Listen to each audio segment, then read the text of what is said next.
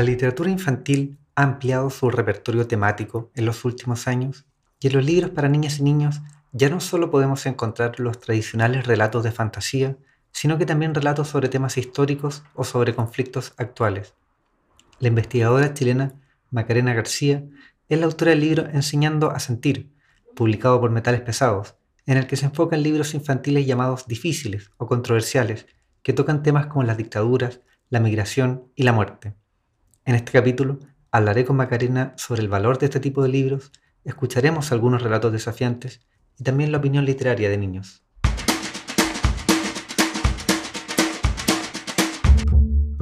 Esto es Ojo en Tinta, el podcast. Libros para salvar al mundo. Conduce este capítulo Pablo Espinosa Salazar. La literatura infantil, dije en un comienzo, ha ampliado sus temáticas y esto se debe a que ha cambiado la forma en que vemos a niñas y niños. Ya no son seres inocentes que debemos proteger de la realidad, sino que individuos más complejos que comprenden su entorno, tienen preguntas sobre él y merecen respuestas. Esto ha llevado a que padres, madres y docentes busquen en las narrativas de ficción formas de hablar con niñas y niños sobre temas que les afectan, y a que autores tengan también más arrojo al hacer libros infantiles, desafiando incluso la convención del final feliz. Niñas y niños, sin embargo, también han jugado un papel, exigiendo nuevas propuestas literarias. Escuchemos la opinión de un niño sobre la biblioteca de su escuela en el sur de Chile.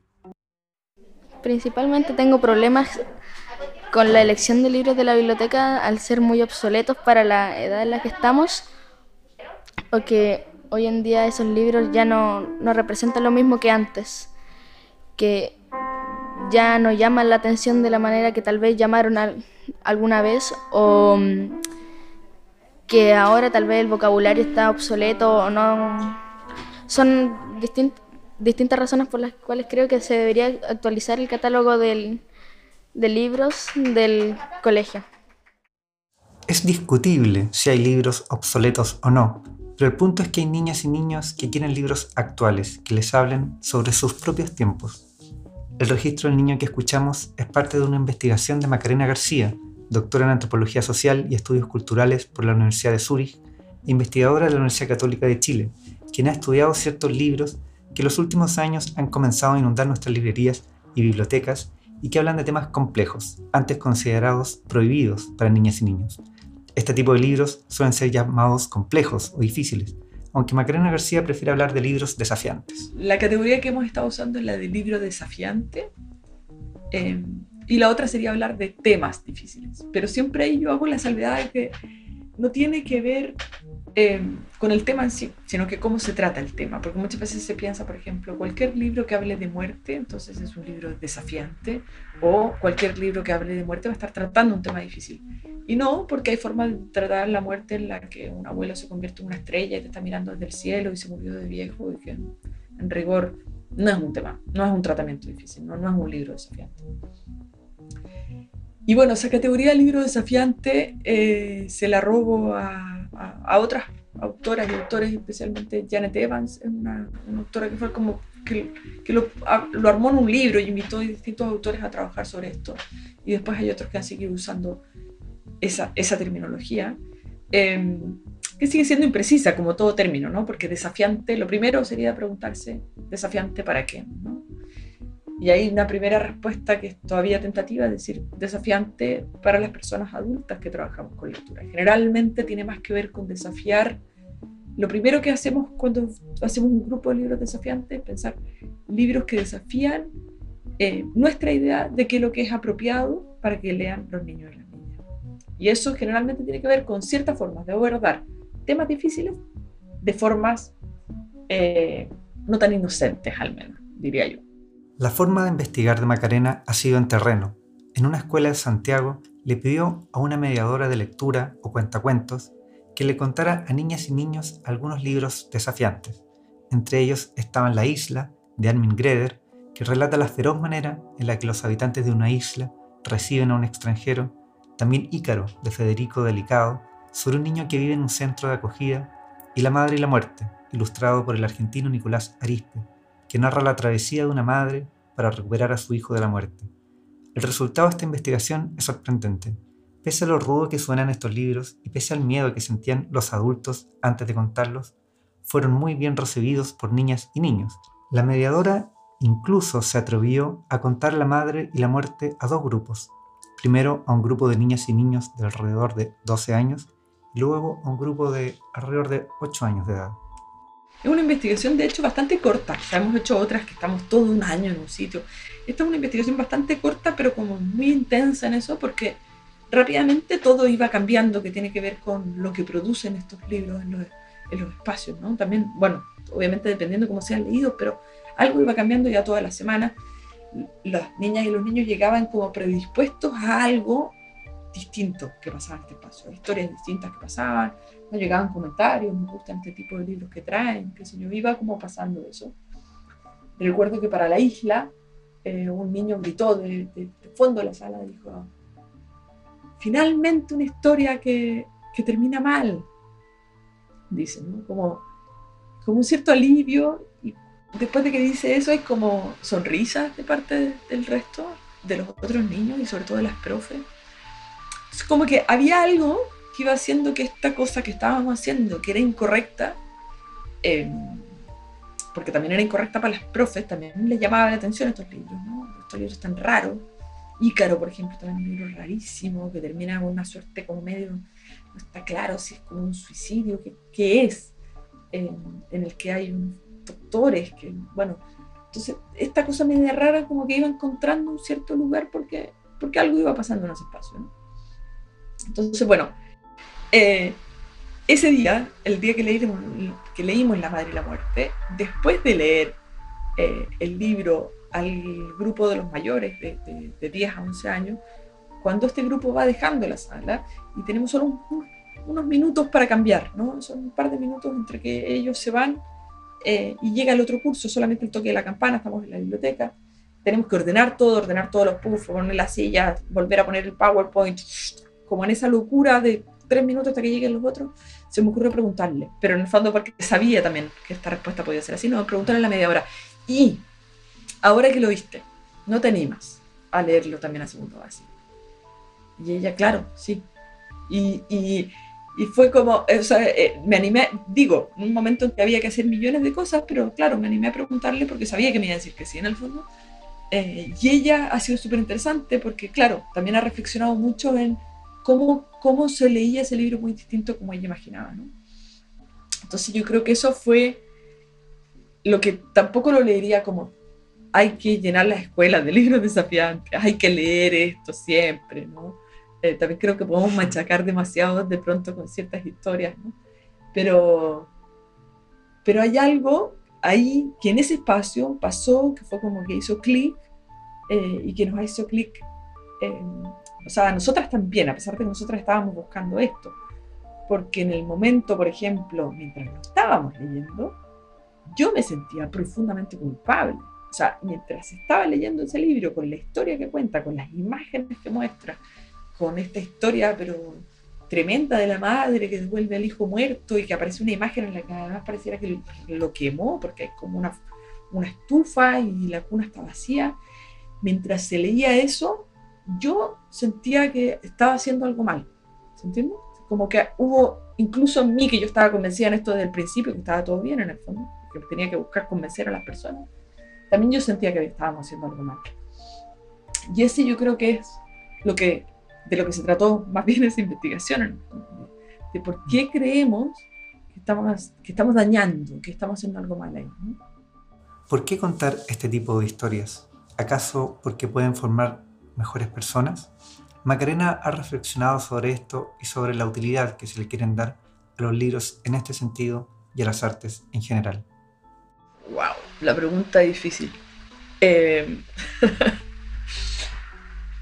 Es muy difícil esa pregunta. Yo, esa es la pregunta que, que, llevo años tratando de, de, de, escribirla de una cierta forma, porque si la dijera se, se, se fuma, ¿se entiende? No?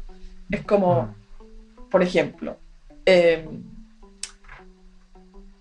tanto hablamos de que la literatura nos ayuda a ser más empáticos, ¿no? nos ayuda a sentir con otros tanto hablamos que se vuelve justo lo contrario, diría yo, ¿no? Se vuelve como la obligación a sentir con otros, se vuelve un instrumento para sentir con otros. O sea, no, es que, no, es que, se vuelva lo contrario, pero se podría volver lo contrario, ¿no?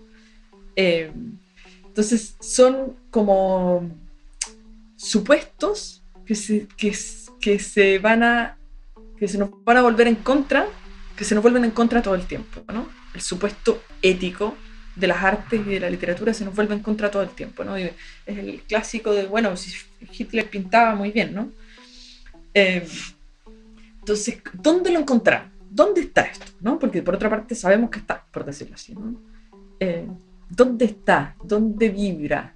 Eh, y me temo que es una respuesta que es imposible dar de forma discursiva solamente, ¿se entiende? O sea, como es imposible darla desde este tipo de lenguaje de un podcast, eh, pero es algo que está ahí y que, y que tampoco podemos dejar de investigar, por decirlo así. Eh, a pesar de que la, bueno, no sé si te va a servir nada esta respuesta, porque es como que no quiero entrarle, pero, pero quiero decir, es muy difícil entrarle, porque... Em, por ejemplo, en literatura infantil se habla mucho sobre, eh, aparece siempre esta metáfora de que la literatura son ventanas para entrar a otros mundos. Y es verdad, ¿no?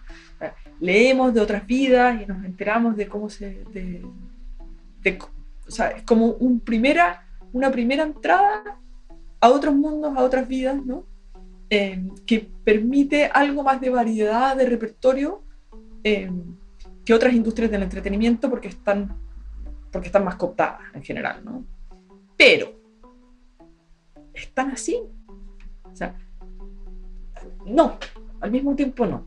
Eh, al mismo tiempo podríamos decir, no, la lectura o la literatura infantil, ¿no? También está súper dominada por un cierto repertorio sobre lo que es lo otro, o cuáles son esas otras vidas, o cuáles son esas posibles entradas. Hay tantas otras que nunca se van a entrar, o que no las podemos ver, o que no, no están, que no se nos prestan para sentir con ellas, por ejemplo. Eh, entonces es complicado. Yo creo que lo único que uno, o sea, como un camino es simplemente, claro, pensar en una crítica literaria más afectiva, eh, en la que podamos ir contando de esas, como de esas formas de vibrar que nos hacen sentido por esto, ¿no? Pero, pero que a la vez se acercan y se escapan, no sé cómo decirlo. Quizás lo más conveniente es poner un ejemplo.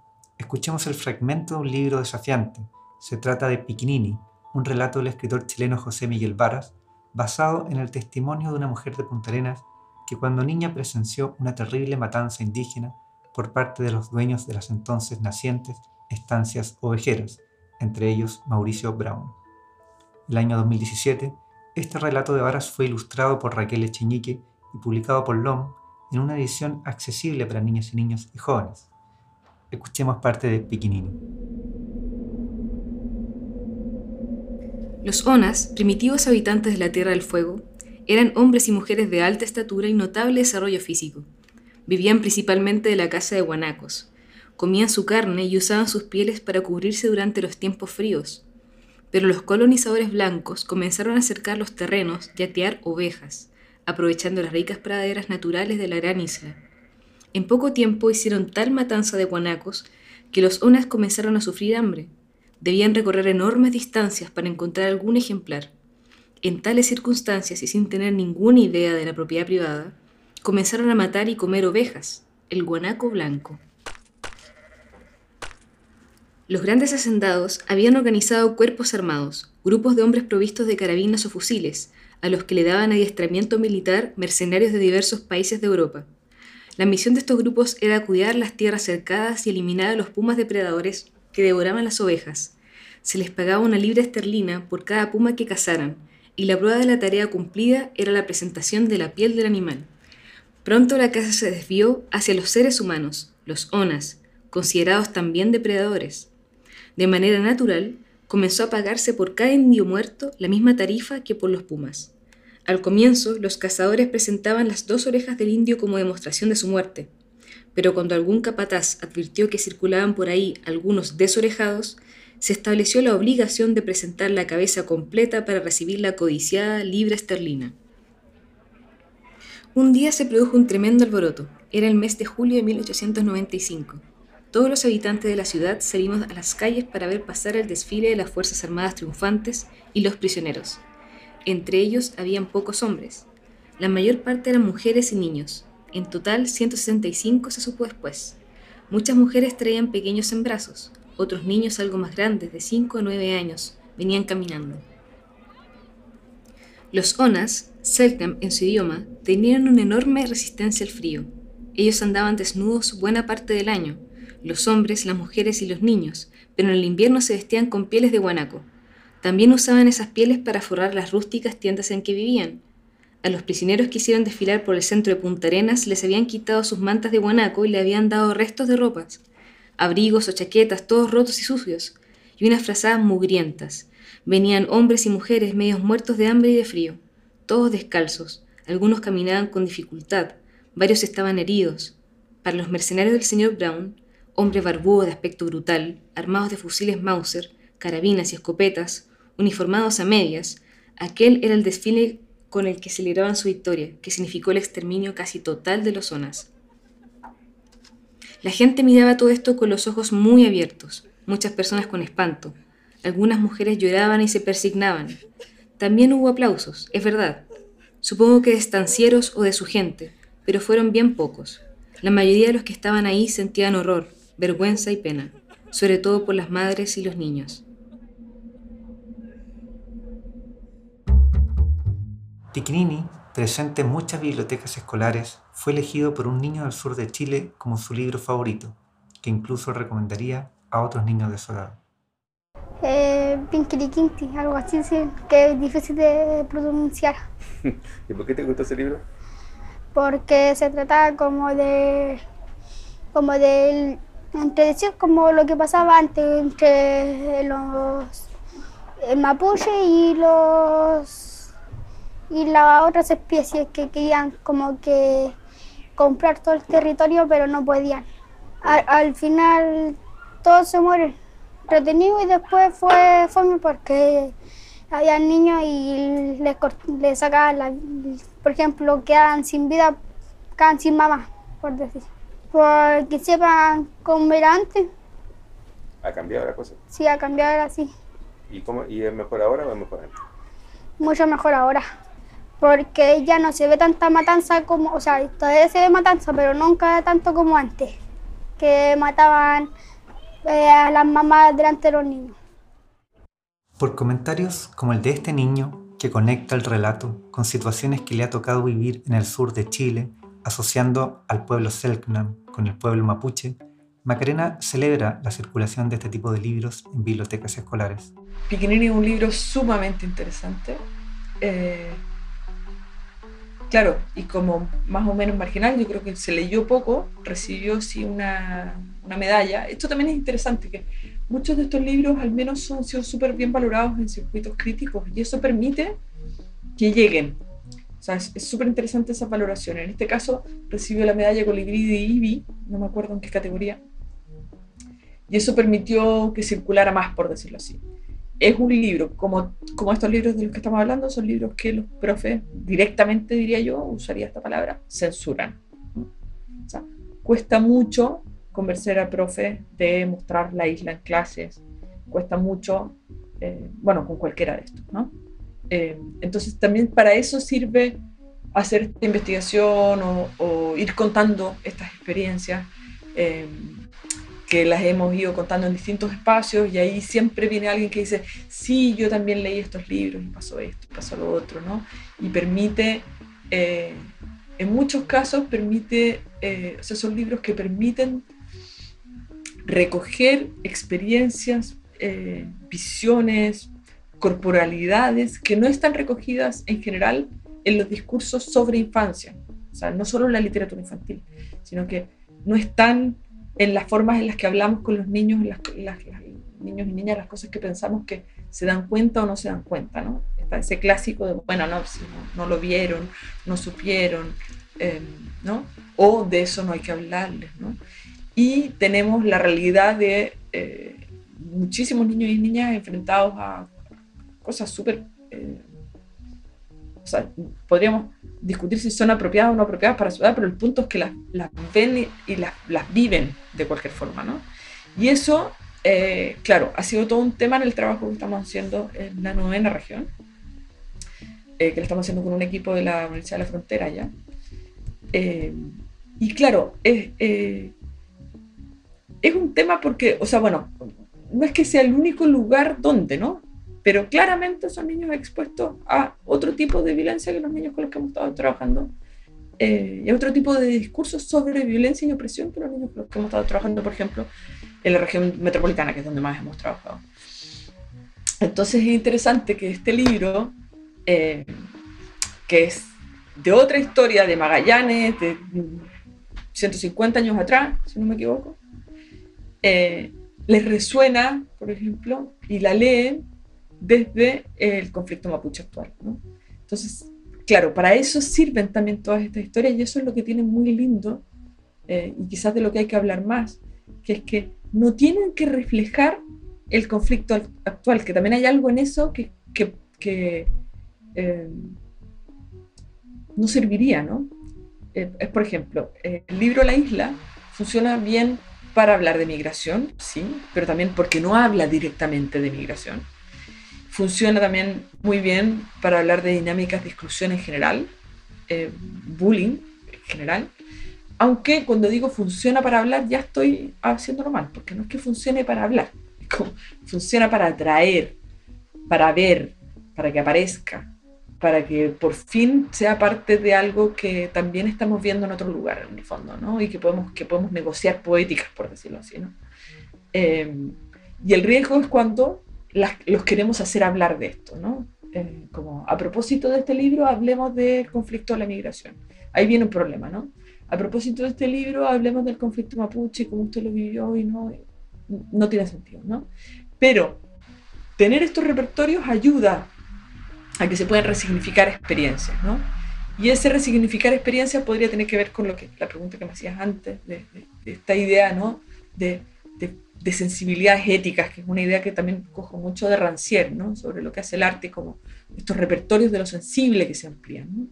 Ampliar repertorios de lo sensible para poder ampliar formas de pensar, imaginar el mundo y las posibilidades, por decirlo así. Ampliar repertorios de lo sensible para poder ampliar formas de pensar e imaginar el mundo y sus posibilidades. Estas palabras de Macarena me parecen el mejor argumento para dejar entrar libros desafiantes a las bibliotecas es cierto, las narrativas desafiantes no harán mejores personas, pero sí permiten sentir otros mundos y sentir de otras formas, y estas formas de sentir, como indica Macarena ensayo, podrían llevar a generar sensibilidades éticas y también políticas, algo imprescindible en tiempos que aparecen cada vez más complejos y de atomización social. A esto, claro, hay que agregar como argumento que los libros desafiantes son bien recibidos por niñas y niños, quienes disfrutan, al igual que los adultos, historias nuevas sorprendentes. Antes de terminar, escuchemos a una autora. El año 2013, cuando se cumplieron 40 años del golpe militar en Chile, surgieron varios libros para niñas y niños sobre este periodo. Uno de ellos es Niños, de la escritora y poeta chilena María José Ferrada, publicado primero por Grafito Ediciones y luego por Liberalia. Es un libro con 34 poemas dedicados a los 34 niños y niñas muertos o desaparecidos por la dictadura militar chilena. No cuentan las historias de las muertes. María José, a través de la ficción, prefiere regalarles a cada uno de estos niños y niñas parte de la vida que les fue arrebatada. Gracias por sintonizar este podcast. Les invito a escuchar a María José Ferrada leer cuatro poemas de su libro Niños. Alicia, Magla, Gabriel y Raúl. Alicia. De todos los regalos que le han dado este cumpleaños, prefiere los globos, con los que han adornado la casa para la fiesta, porque si vuelan, si abre la ventana y los echa a volar, será como hacerle un regalo al viento, porque el viento también debe tener un día de cumpleaños, aunque no lo sepamos, debe tener. Magla. Si hubiera que elegir un solo sonido, dice que se quedaría con el que hacen las burbujas al desaparecer. Con un poco de esfuerzo lo puede escuchar. Mira atenta a los pequeños universos transparentes que se inician con su soplo y se mueven por la pequeña galaxia de su casa, para luego desaparecer así. Plap, plap, plap, plap. Gabriel. Le gusta imaginar que las estrellas son agujeros en el cielo que cuando el sol se esconde la tierra queda cubierta por un abrigo negro. Es tan antiguo que tiene agujeros. Por eso la luz. Raúl. Su madre le llama pajarito y a él le gusta cómo suena. Pajarito.